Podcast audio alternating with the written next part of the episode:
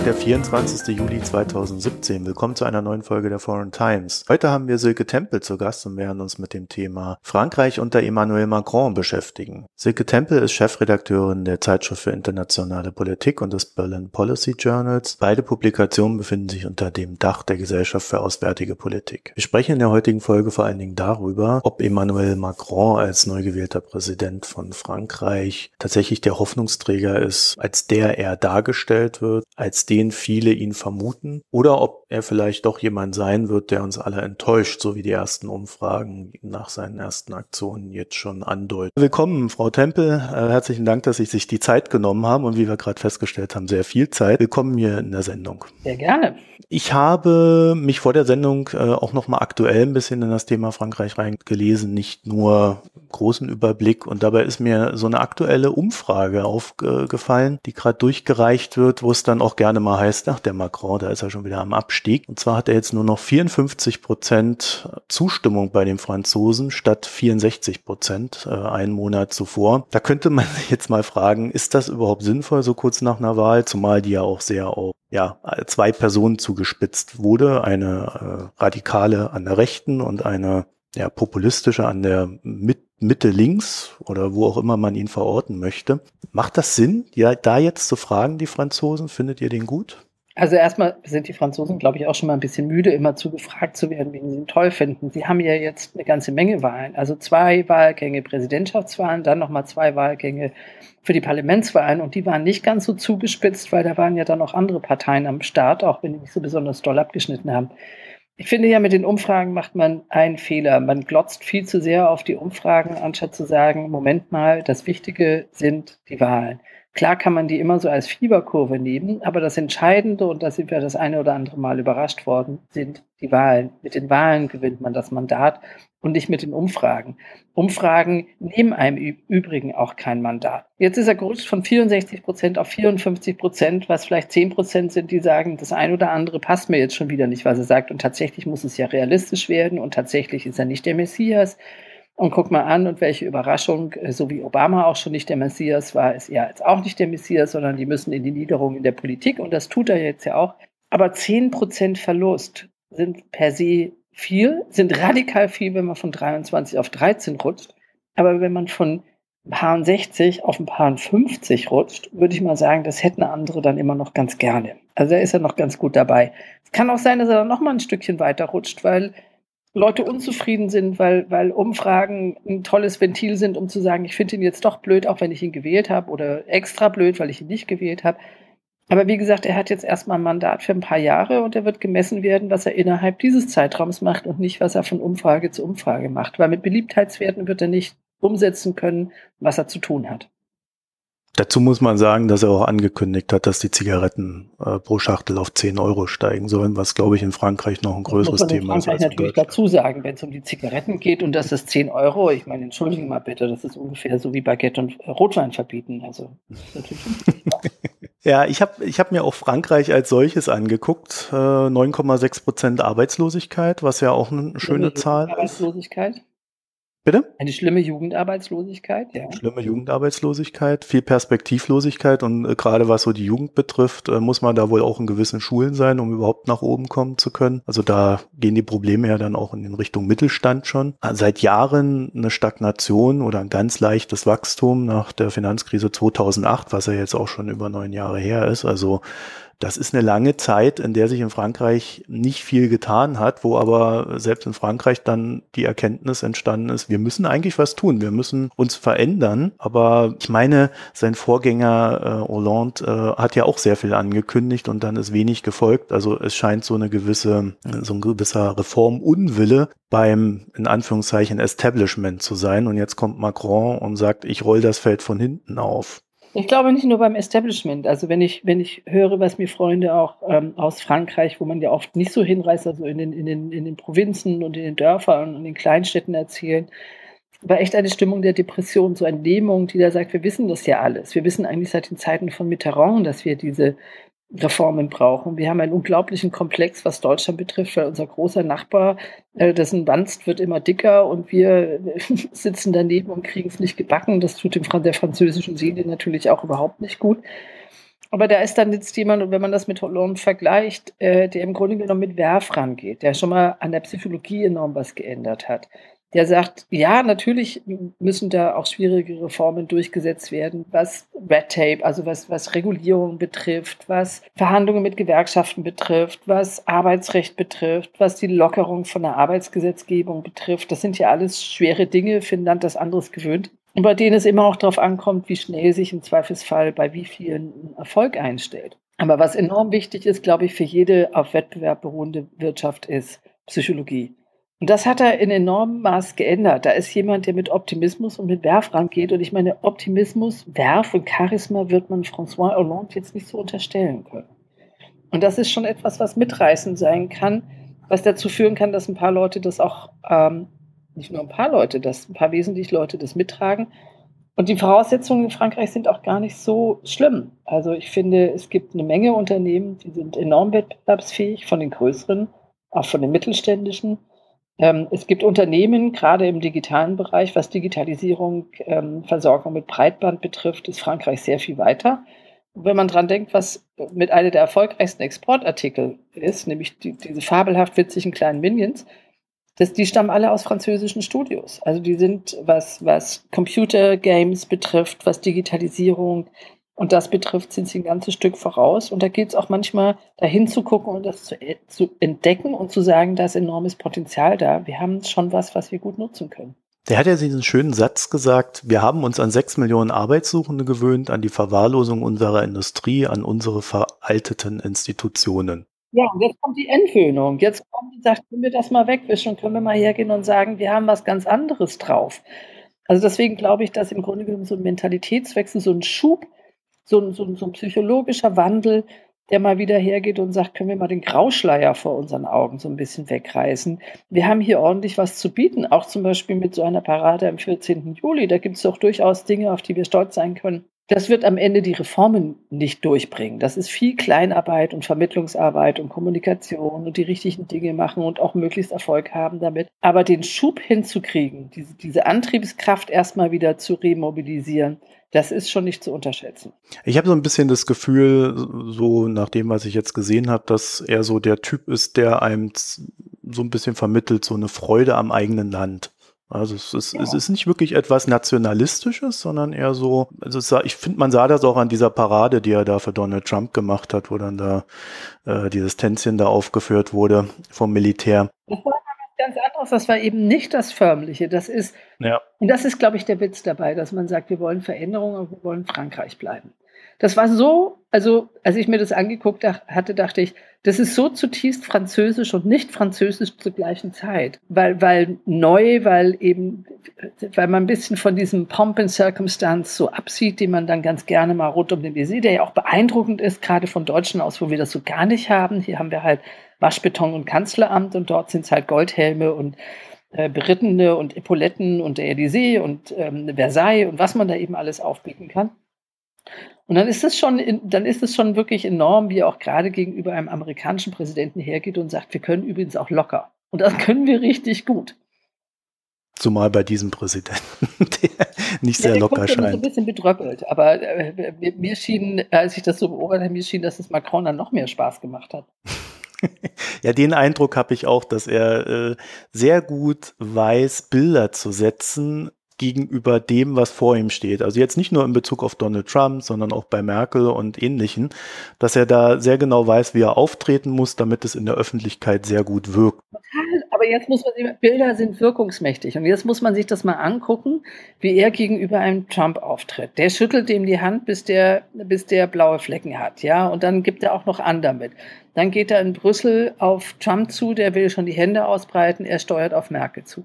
Von Hollande haben wir das Bild, wo, der, wo er im Grunde genommen eigentlich immer so ein bisschen bedröppelt neben ihr steht, bis auf dieses eine Bild, wo sie mal den Kopf auf seine Schulter legt. Und da hat man irgendwie so das Gefühl auch eher, dass es aus Mitleid, denn aus irgendwie, ich lehne mich an an dich, Frankreich. So. Und jetzt hat man da so einen Jungspund, der einfach frisch aussieht, der irgendwie Lust hat auf Veränderung. Und daneben eine Merkel, die ihn im Grunde genommen amüsiert anguckt, wie ihren jungen Sohn, der gerade ähm, mit seiner Promotion zu Cum Laude nach Hause kommt. Wo würden Sie ihn denn politisch verordnen? Ist das ein Liberaler? Ich glaube schon, dass er zutiefst, also dass er ein Liberaler ist. Ich glaube, mit der, also erstmal mit der, mit der üblichen Verortung haut es nicht mehr hin. Das sehen wir auch in unserer Parteienlandschaft. Wir können eigentlich oft gar nicht mehr sagen, was ist konservativ. Die Liberalen haben im Grunde genommen sich eigentlich ihr Liberalismus auf Neoliberalismus dann doch beschränkt. Ähm, die Grünen haben das Problem, dass alle anderen auch grün geworden sind. Ähm, die Sozialdemokraten reden von sozialer Gerechtigkeit und jeder sagt, ja, ist schon ganz schön, aber eigentlich geht es uns ganz gut. Was meinten ihr damit? Also das ist alles in, in Schwung geraten und in Frankreich glaube ich auch, weil das Irre war ja, dass Mélenchon und so ein paar andere mit ihren supersozialistischen Parolen ja irgendwie wirkten wie aus der Zeit gefallen. Die waren ja nicht mal mehr 80er Jahre. Man hatte so das Gefühl, die sind irgendwie bei irgendeinem Parteitag der KPDSU sitzen geblieben und dann in das 21. Jahrhundert gebeamt worden. Und das mischt er auf. Und da sind Elemente von allem drin. Da sind Elemente von Liberalismus drin, der einfach hergeht und sagt, wir brauchen Wettbewerbsfähigkeit. Da sind Elemente von konservativ drin, der sagt, Identität ist wichtig und Frankreich soll Frankreich bleiben, aber es muss sich dabei auch verändern. Da sind Elemente natürlich von Wohlfahrtsstaat drin, die selbstverständlich sagen, wir müssen jenen helfen, die nicht mitkommen. Wer sind denn jetzt diejenigen, die nicht mitkommen und warum kommen sie nicht mit und was ist dann die richtige, äh, richtige Hilfe? Äh, und da sind grüne Elemente drin, was beispielsweise Atompolitik betrifft.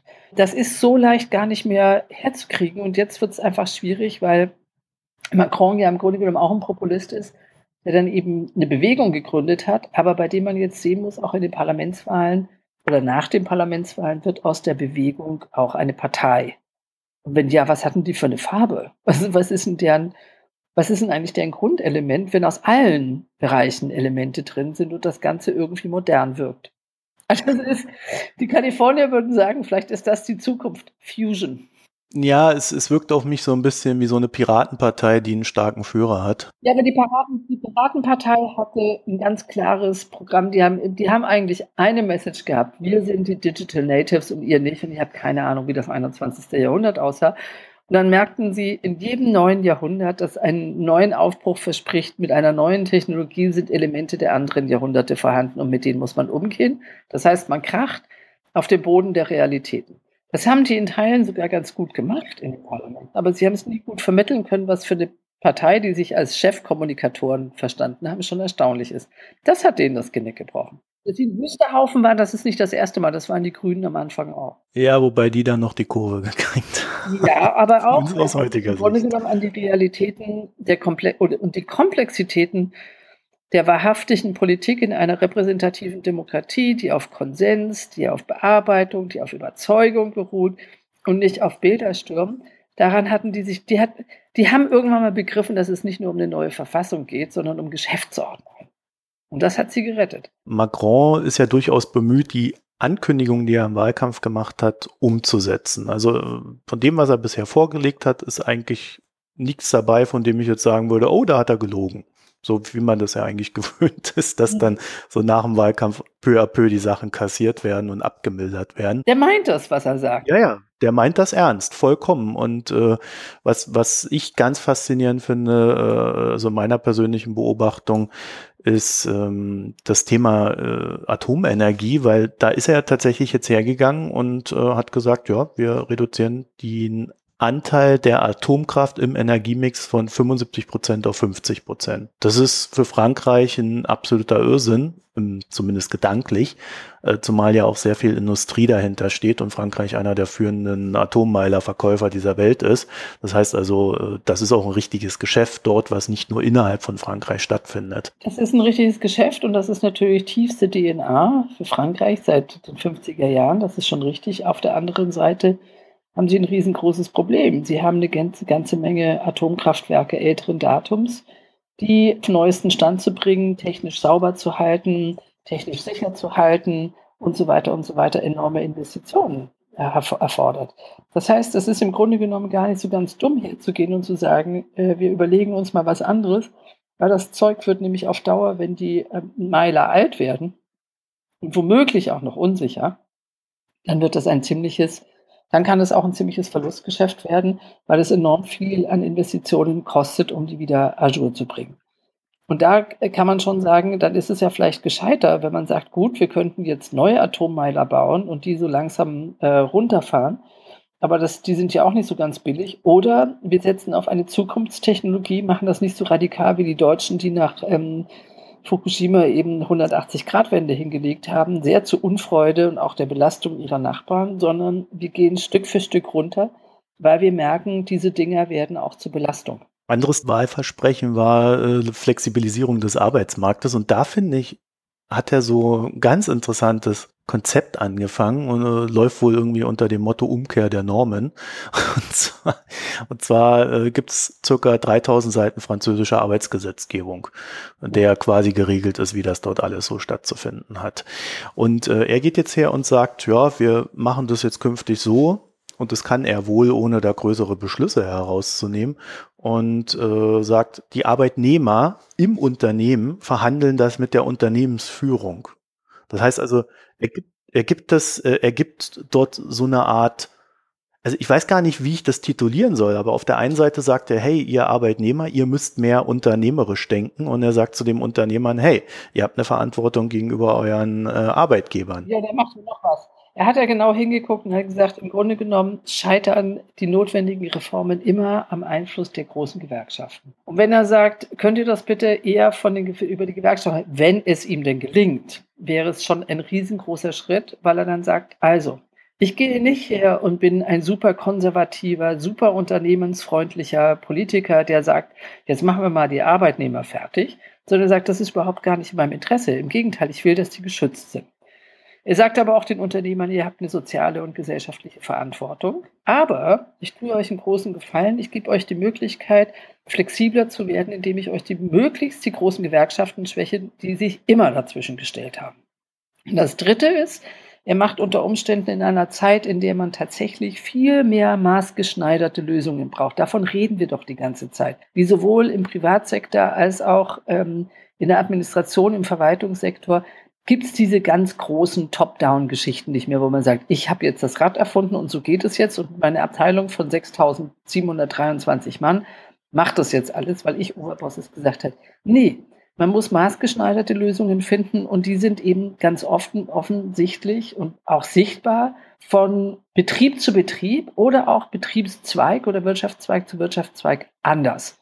Und dafür muss man Lösungen finden. Diese ganz große Lösungs-, etatistische Lösungsnummer, die gibt es nicht mehr. Also wenn, äh, wenn er das durchbringen könnte, gewissermaßen ähm, die Quadratur des französischen Kreises zu finden und zu sagen, wir schützen Arbeitnehmerrechte, wir werden spezifischer, maßgeschneiderter und wir nehmen die Unternehmer in die Pflicht, geben ihnen aber auch Luft. Das wäre grandios. Also es würde dann wohl so laufen, dass die gewerkschaftlich organisierten Arbeitnehmer eines Unternehmens dann darüber abstimmen, was sie da verhandelt haben und dem dann wiederum zustimmen müssten. Wenn die Gewerkschaftsbosse das mitmachen und nicht, weil sie natürlich den Braten riechen und sagen, oh Moment, jetzt geht es um die Handfrunde. Aber da kommt es halt drauf an, ob man, ob Arbeitnehmer auch verstehen, dass es gar nicht mehr um ihre einzelnen Interessen geht, sondern dass es tatsächlich um die Interessen der Arbeitnehmerführer geht. Wenn das mal durch wäre, wäre es schon ganz schön. Das ist ja in, insofern auch interessant, weil Macron damit zwar sehr viel ankündigt, also sehr, sehr viele große Projekte so in den Raum stellt, aber wenn man sich dann immer so die Umsetzung anguckt bei den einzelnen Sachen, dann sind das äh, so kleine Verordnungen, da mal was gemacht, da mal was gemacht, also sehr viel Kleinarbeit und kein großes, ich mache jetzt ein Gesetz und dann ist alles erledigt. Was heißt, dass er ganz offensichtlich die Zeichen der Zeit ganz richtig liest? Denn darauf kommt es ja an. Ich glaube nicht, dass man wirklich die ganz großen, wuchtigen Dinge momentan durchkriegt. Das Zweite ist, er ist auf der einen Seite ein Populist, das hat er bewiesen, auch wie gut er das kann. Er hat ja auch eine richtige Bewegung gegründet und eben nicht erst eine Partei. Die hat er ja nur mit En Marche auch buchstäblich Be Bewegung genannt. So wird es natürlich auch nicht immer heißen können. Mal sehen, was er sich irgendwann mal für einen Namen aussucht. Weil das klingt ja irgendwie auch so irgendwie so ein bisschen altmodisch, ne? Aber er zeigt natürlich auch das mit den kleinen Schritten, dass er verstanden hat, wie Politik funktioniert, zumal Politik in offenen Demokratien. Politik heißt mitnehmen, Politik heißt kleine Schritte, die unter Umständen Größeres bewirken können. Den nächsten kleinen Schritt planen, aber die Route nicht vergessen, wo man am Ende hin will. Also wenn man da keine Wanderkarte dabei hat, verirrt man sich natürlich auch. Aber das heißt, dass er eben nicht der Populist ist, der jetzt anders als Trump hergeht und sagt, so, wir werden jetzt ähm, Obamacare verändern und umstricken. Und dann gelingt es nicht und dann sagt er, dann hauen wir es halt ganz weg, weil ihm die Reparaturarbeiten zu kleinteilig sind. Der will das ganz Große. Er will keine er will keine multilateralen Handelsdeals mehr, er will die einzelnen Deals. Er will alles neu schöpfen. Und ich glaube, so geht das nicht. Da kann man am Anfang Erfolge erzielen, aber das heißt, dass man am Ende mit so und so vielen abgerissenen Bauteilen rumsitzt und überhaupt gar keine Ahnung mehr hat, wie das Gebäude aussehen soll. Während, wenn man in jedem Gebäude konstant ein Stück macht, kommt man am Ende ein Stück weiter. Also ist Macron die Angela Merkel Frankreichs? Dagegen würde er sich wahrscheinlich wehren, weil er sich natürlich schon irgendwie als der jugendliche Jungspund sieht und schon als derjenige, der dann auch entschlossen mal was durchzieht. Also ich könnte mir einen Wahlkampf, wie ihn Macron führt, bei Angela Merkel gar nicht vorstellen. Aber was den Politikstil betrifft, dieses, diesen tiefen Sinn dafür, dass man Leute an Bord haben muss und sie mitnehmen muss, aber schon weiß, wo man am Ende hin will, da ja. Ich könnte es auch anders formulieren. Äh, ist ja, ist ja der Obama äh, Frankreichs, weil Obama war ja auch äh, sehr populistisch, äh, zumindest in seinen Wahlkämpfen, aber auch sehr kleinteilig, äh, wie er dann arbeiten musste, während bei Angela Merkel. Ich hoffe, ich hoffe nicht, weil Obama hat eines immer nicht gemacht. Also der, der Kongress äh, und die Republikaner haben es ihm wirklich enorm schwer gemacht. Aber Obama war auch nie jemand, der, wie das im Amerikanischen mal heißt, who worked telephones. Der dann hergegangen ist und gesagt hat, da muss ich die bearbeiten, da muss ich mit denen sitzen, da muss ich die für mich einnehmen. Da war er eigentlich, sagt man immer, viel zu intellektuell und abgehoben, obwohl er offensichtlich im engeren Umkreis natürlich auch wahnsinnig charmant sein kann. Ich glaube, man weiß es noch nicht, äh, weil er muss ja auch da erstmal Erfahrung sammeln, aber mir scheint, dass Macron da jemand ist, der da ganz anders im Modus funktioniert und schon jemand ist, der weiß, er muss Leute mitnehmen. Also Sonst geht das nicht. Sonst wird er die Reformen, die er vorhat, die wirklich tief in die DNA Frankreichs gehen, nicht umsetzen können. Er muss die Arbeitnehmer, die Arbeitgeber, er muss die Atomlobby, er muss, er muss die Leute überzeugen. Das heißt, er muss beständig mit denen in irgendeiner Weise kommunizieren. Wie können wir aus dem, was wir bisher sehen, schon einen Schluss ziehen, wie gut er mit Deutschland klarkommen wird? Also ich würde mal unterstellen, dass Angela Merkel Kanzlerin bleibt, auch wenn äh, Herr Schulz sicherlich noch eine Wahrscheinlichkeit hat. Aber am Ende habe ich auch irgendwie das Gefühl, unter Schulz würde Deutschland nicht ganz anders verwaltet werden als unter Merkel, muss ich ganz ehrlich sagen. Also ich glaube, in wesentlichen Sachen, was mich jetzt ein bisschen beunruhigt, dass die SPD bei den transatlantischen Beziehungen ähm, gerade eher auf der unverantwortlichen Seite ist. Also so ein 2-Prozent-Ziel, dem ja ein Außenminister Steinmeier auch zugestimmt hat, dass er auch sogar noch auf frühere Zeiten innerhalb der SPD zurückgeht, weil man weiß, man muss die Bundeswehr überhaupt erst wieder in Stand setzen, ordentlich ausgerüstet zu sein. Dass das jetzt verkauft wird, als wir tun doch Trump keinen Gefallen. Damit tun wir ja keinen Trump keinen Gefallen, sondern ähm, das macht eine Bundeswehr stark für eine europäische Verteidigungsfähigkeit. Darum geht es ja. Ähm, aber in anderen Dingen, ähm, was die andere Säule der, der deutschen Außenpolitik und auch der deutschen Politik betrifft, nämlich dass man fest in der europäischen Integration bleiben muss, weil man davon auch so enorm profitiert, politisch, wirtschaftlich, kulturell und in vielerlei anderer Hinsicht. Da sehe ich keine ganz großen Unterschiede. Wobei Schulz, aber ich schreibe es jetzt eher der Verzweiflung zu nach dem ersten Hype, ähm, dann doch wieder so brutal gelandet zu sein dieser Versuch zu sagen, auch für die Migration brauchen wir eine europäische Lösung und da müssen wir halt äh, die zentral- und osteuropäischen Staaten bestrafen, wenn sie das nicht wollen. Das finde ich, ist, das ist kontraproduktiv. Das wird die nicht an Bord bringen. Also da hat man so ein bisschen das Gefühl, da vergisst Schulz, dass er nicht mehr der Parlamentspräsident im Europäischen Parlament ist, wo man mal richtig donnern kann, sondern äh, dass man im Zweifelsfall sie als Bundeskanzler ankündigt, der mit all den Leuten, die er jetzt vor die Kniescheibe tritt, dann wieder zusammensitzen muss. Erlauben Sie mir den kleinen Schlenker äh, Richtung äh, NATO und zwei Prozent äh, in Rüstung Investieren des jeweiligen BIPs. Das ist ja tatsächlich ein Thema für Europa, weil es dann so einige Länder gibt, die da nicht unbedingt dabei sind momentan, obwohl sie ja die Zusicherung innerhalb der NATO gemacht haben. Jetzt gibt es gerade in Sachen Deutschland immer so dieses Argument, ja, Deutschland ist sehr stark, ähm, was, was seine Wirtschaft betrifft und würde dann, und das ist halt historisch dann auch entsprechend kritisch, äh, rein nominal dann doch auf einmal eine sehr starke Bundeswehr haben nach ein paar Jahren, wenn es dann dieses ganze Geld in die Hand nehmen würde. Also erstmal kann ich gar nicht dieses ganze Geld auf einmal ausgeben. Das funktioniert erstmal gar nicht. Man wüsste erstmal noch nicht wofür. Das wird, das muss gestreckt werden sowieso. Es ist auch ein, ein Ziel, das nicht übermorgen äh, erreicht werden soll. Das zweite ist, es geht erstmal da drin, die, die Bundeswehr personell und was ihre Ausrüstung betrifft, aus dieser ganzen Sparspirale, in der sie drin war, wieder rauszuholen und zu sagen, die ist einfach noch nicht ordentlich ausgestattet. Das Dritte ist, dass eigentlich, und deswegen kann man im Grunde genommen auch ganz froh sein über das gemeinsame Kampfflugzeugprojekt, das äh, Macron und Merkel relativ schnell auf den Weg gebracht haben.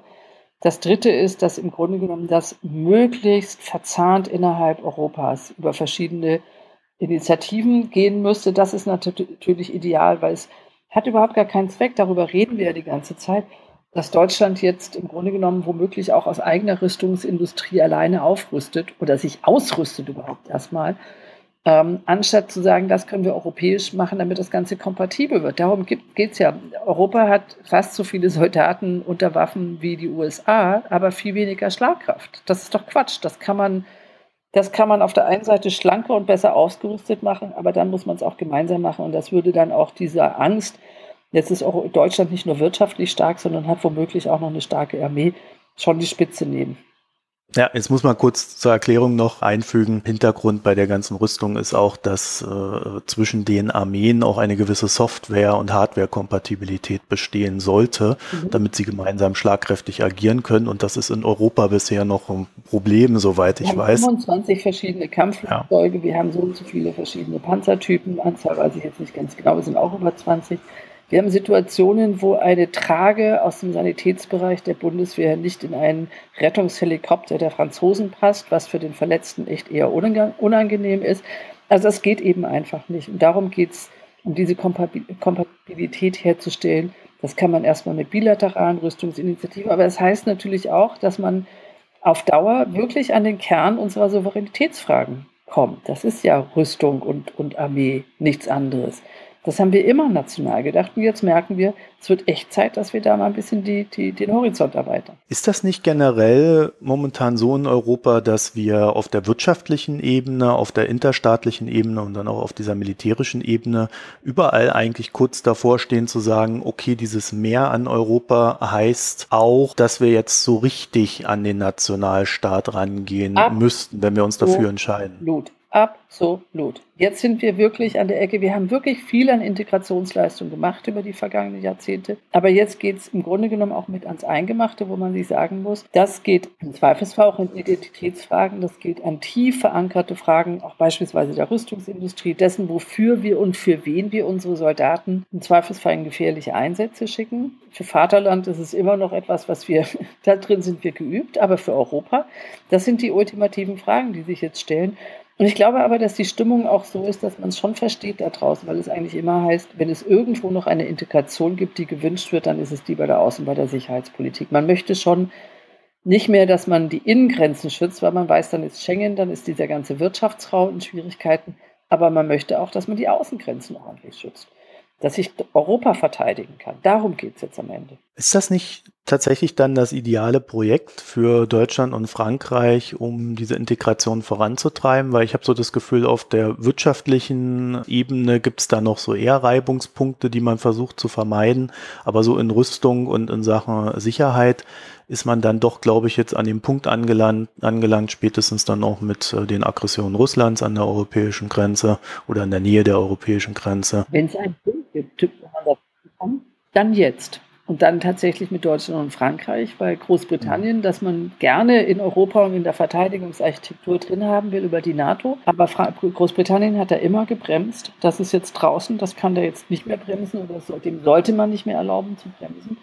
Und wenn Frankreich und Deutschland, und ich hätte mir natürlich auch gewünscht, Polen, dem einen enormen Schub gäben, ähm, dann wäre schon echt viel, viel gewonnen. Polen ist natürlich schwierig unter den jetzigen politischen Voraussetzungen. Äh, ist das, ein, ist das jetzt ein Zwang, der dann wirkt, oder ist das tatsächlich etwas, was über die Person läuft? Also ist Macron dann jemand, der besser dafür geeignet ist als Hollande? Ich glaube, auch da ist es wieder Psychologie. Auch da müssen Sie jemanden haben, der sagen, ich bin so, sagt, ich bin so zutiefst französisch und ich glaube, und das hat er ja hingekriegt, dass er dann eben seine ähm, Wahlfeier dann auch mit der Hymne, der Europahymne begeht, dass er sagt, ich bin so zutiefst französisch und liebe Fellow Frenchmen, liebe Franzosen, unser Französischsein wird uns nicht schwinden, wenn wir noch mehr Europa sind weil das ist tief verankert und da brauchen wir keine Angst drum haben. Das wird sich vielleicht verändern. Aber das ist eigentlich die Message, die darüber kommt. Das andere sind Projekte. Und unter diesen Projekten muss die Message mhm. liegen, die da heißt, wir können es uns leisten und wir werden uns nicht dabei verlieren. Also außenpolitisch ist Macron ja gar nicht so unaktiv dafür, dass er erst seit kurzem im Amt ist. Jetzt hat er sich äh, kürzlich, äh, hat er jetzt die ähm, beiden Streithähne in, in Libyen eingeladen, äh, um, um das Ganze voranzutreiben. Also ich habe schon das Gefühl, dass dort neuer Aktivismus entsteht, der unter Hollande jetzt nicht so da war, der aber dann auch dazu führen wird, dass Deutschland sich nicht mehr wird raushalten können aus hm. diesen ganzen Geschichten. Da ist schon, äh, aber man braucht immer beides. Man braucht die Aktion, man braucht das Energielevel ist schon wirklich ein ganz anderes. Aber wir haben auch reichlich Baustellen um uns herum, um Europa herum, die Aufmerksamkeit brauchen. Aber ich glaube, man muss schon ein bisschen aufpassen, dass man nicht überall das Pflaster wegreißt und sagt, so jetzt machen wir mal was. Und dann lässt man es doch offen liegen. Das heißt, es wird irgendwie delegiert werden müssen, es werden Strukturen geschaffen werden müssen, wie man das macht. Und ja, und Deutschland, aber darüber diskutieren wir ja auch. Und ich glaube, das wird auch passieren. Deutschland weiß ohnehin, dass es auch viel mehr machen muss. Und dazu gehört dann auch wieder, und da sind wir dann fast wieder am Anfang, schon auch die, die entsprechende Ausrüstung, damit man das auch schaffen kann. Ist das in Deutschland vermittelbar? Ja. Ich glaube ja. Ich meine, die Leute sind doch nicht bescheuert. Die Leute wissen, wie schwierig es an unseren Grenzen ist. Und selbstverständlich ist es immer schön zu sagen, ja, wir brauchen hier wesentlich mehr Geld für die Schulen. Auch, sowieso, ist immer, das für die Bürger zu sorgen, ist immer die erste Pflicht. Aber für den Bürger zu sorgen, und ich glaube, das ist tiefer angekommen als zu irgendeiner Zeit, an die ich mich erinnern kann, dass die Außenpolitik und die Sicherheitspolitik eine enorme Rolle spielt bei allem, was hier innenpolitisch passiert und dass es da durchaus schon eine Bereitschaft gibt. Aber es muss auch eine Bereitschaft geben, das ordentlich zu vermitteln. Und vermitteln heißt, wir wissen in etwa, was wir da tun. Wir wissen in etwa auch um die Risiken. Und wir sind relativ, hundertprozentige Sicherheit gibt es nicht. Aber so wie wir glauben, wie wir es anpacken können, haben wir auch eine ganz gute Chance auf Erfolg dann sind die Dinge vermittelbar. Jetzt haben Sie ein schönes Wort gesagt, äh, vermitteln. Also unter Kanzlerin Merkel fühle ich mich sehr gut betreut, muss ich sagen. Aber äh, ich habe jetzt nicht den Eindruck, dass sie sehr gut darin ist, etwas zu vermitteln. Nee, da ist noch reichlich Luft nach oben. Das heißt, wir werden dann, äh, um, um im, im, Kontext des Themas, äh, vielleicht durch Macron dann diese Vermittlung mitbekommen, weil er ja, dann doch aber anders die müssen agiert. Wir auch selber lernen. Ich meine, eines, mhm. ich meine, mit aller europäischen Integration, wir sprechen immer noch eine andere Sprache, wir haben immer noch andere Medien. Ich finde, es wird momentan sehr viel mehr vermittelt aus anderen europäischen Ländern. Ich weiß momentan, ich bin noch jemand, der sich damit beschäftigt, mehr über Polen, als ich je früher gewusst habe, mehr über Frankreich, als ich je früher gewusst habe. Offensichtlich bringt uns die Krise auch in die Vermittlung, weil wir hingucken müssen, weil wir wissen, es hat einen Effekt auf uns. Das wird uns beeinflussen in, in, in einer Weise, um die wir zumindest wissen müssen. Aber das heißt schon auch, dass wir, weil sich auch Kommunikation so sehr geändert hat, dass wir, wir alle miteinander noch einiges lernen müssen, was Vermittlung von Politik betrifft und das betrifft nicht nur die Politiker, das betrifft Thinktanks, das betrifft Medien, ähm, das betrifft Bürger und auch mal die Lust, sich in was Komplexeres einzufinden. Ich glaube, es ist da, aber das, was ich bei Macron eben so ganz schön finde, ist, ähm, dass man das alles auch mit einer Fröhlichkeit tun kann. Wo man nicht immer vermitteln muss, das ist wie Mathe-Hausaufgaben am Sonntagnachmittag. Ja, wobei man sagen muss, das ist jetzt tatsächlich keine deutsche Stärke. das ja, aber es ist doch im Grunde genommen auch sonst ein ganzes Stück humorvoller geworden. Also ich finde durchaus, dass, gut, es gibt immer noch schreckliche äh, Comedy-Sendungen, bei denen ich abdrehen muss, weil ich dann offensichtlich anglosächsisch versaut bin. Aber ich finde, im Großen und Ganzen ist diese Gesellschaft schon viel lockerer, liberaler geworden, auch mit dem Sinn für Ironie. Ich merke das auch immer in, in meinen Vorträgen. Das, das macht den Leuten Freude, wenn man mal ein ironisches Bild findet. Das kann man schon machen. Es muss nicht unbedingt immer mit Bier ernst drüber gebracht werden. Und ich glaube, das wird auch verstanden. Die schlecht gelaunten landen eh bei den Populisten. Darauf wollte ich gerade aufsetzen. Ich äh, habe so das Gefühl, Bloß mir ist jetzt der Satz entfallen, den ich sagen wollte. Ich habe so das Gefühl, dass im Grunde genommen diejenigen, die das nicht haben, eben das sei oft so ein Ernst, oft so eine Radikalität, oft auch so eine Wut, oft so ein Zorn. Das stimmt. Aber es gibt auch das ganze andere und das ganze andere ist echt immer noch in der Mehrheit. Und ich glaube, darauf kann man aufsetzen und sagen, man muss nicht alles ironisieren. Man muss auch ernst nehmen, dass Leute Dinge ernst nehmen. Das muss man schon wissen. Aber ich glaube, dass man ein bisschen mehr Leichtigkeit des Seins, auch in schwierigen Zeiten, auch in der Vermittlung, Das darf schon sein und ich glaube, da sind wir schon ein Stückchen besser geworden. Jetzt sind wir natürlich ganz schön weit weg von unserem Ursprung. Ähm, deswegen lassen Sie mich noch mal so einen kleinen Schlenker versuchen. Also Macron wirkt ja so von außen betrachtet sehr sympathisch. Äh, auch das, wie er es angeht, wirkt jetzt erstmal so ganz locker flockig äh, nett. Und es sind natürlich radikale Sachen, die da teilweise drinstecken, in dem Sinne, wie wie etwas umgebaut wird zu dem, wie es vorher war. Jetzt vielleicht nicht unbedingt radikal in einer Weltsicht. Ich habe aber so die Beobachtung, dass nicht wenige Leute tatsächlich eine gewisse Angst verspüren, wenn sie so sehen, in welche Richtung Macron geht, weil das äh, so von außen betrachtet alles sehr neoliberal wirken kann, sehr wirtschaftsfreundlich, weg vom Sozialstaat. Jetzt wird noch mehr gekürzt. Nachdem, wie ich so die Ängste in Anführungszeichen vieler Menschen wahrnehme, ist es auch irgendwie so, dass man natürlich weiß, dass es einem zum Beispiel in Deutschland sehr gut geht. Wenn man dann aber nach Rumänien guckt, man dann innerhalb Europas natürlich auch eine gewisse Fallhöhe sieht. Das heißt, so in Deutschland in, sehe ich bei einigen Menschen so eine Angst entstehen, dass wenn der Macron jetzt ähm, seine liberalen Reformen in Frankreich durchführt, dass Deutschland dann natürlich auch weiter an dieser Schraube dreht. Und wir haben ja bis heute noch nicht Hartz IV verkraftet. Also wenn wir Hartz IV noch nicht verkraftet hätten, dann hätte die SPD andere Umfragewerte im Augenblick. Und es ist nicht so sehr, dass man die SPD für Hartz IV so sehr verantwortlich macht. Der Punkt ist der, dass es keine Wechselstimmung hier gibt noch. Weiß man nicht, es kann sich ändern, weil die meisten Leute doch das Gefühl haben, es geht doch eigentlich ganz gut.